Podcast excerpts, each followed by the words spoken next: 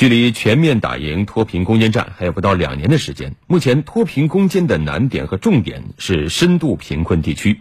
记者从国务院扶贫办了解到，预计今年深度贫困地区脱贫人数将会达到一百二十五万人。来听报道。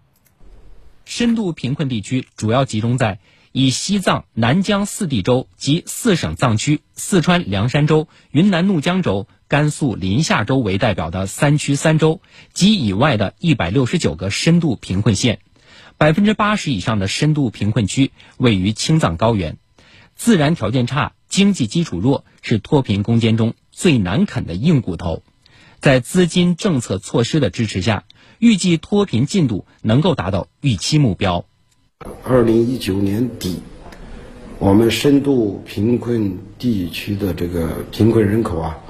大概能减少一百二十五万，这个到去年底是一百七十二万，也就是说到二零二零年也就是四十多万，这个我们应该是比较放心了。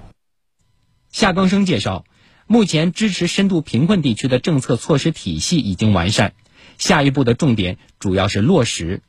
深度贫困地区脱贫过程中，既要保证质量，也要提高速度。脱贫攻坚进入最后阶段。按照计划，今年将再减少一千万贫困人口，有三百三十个贫困县计划脱贫摘帽。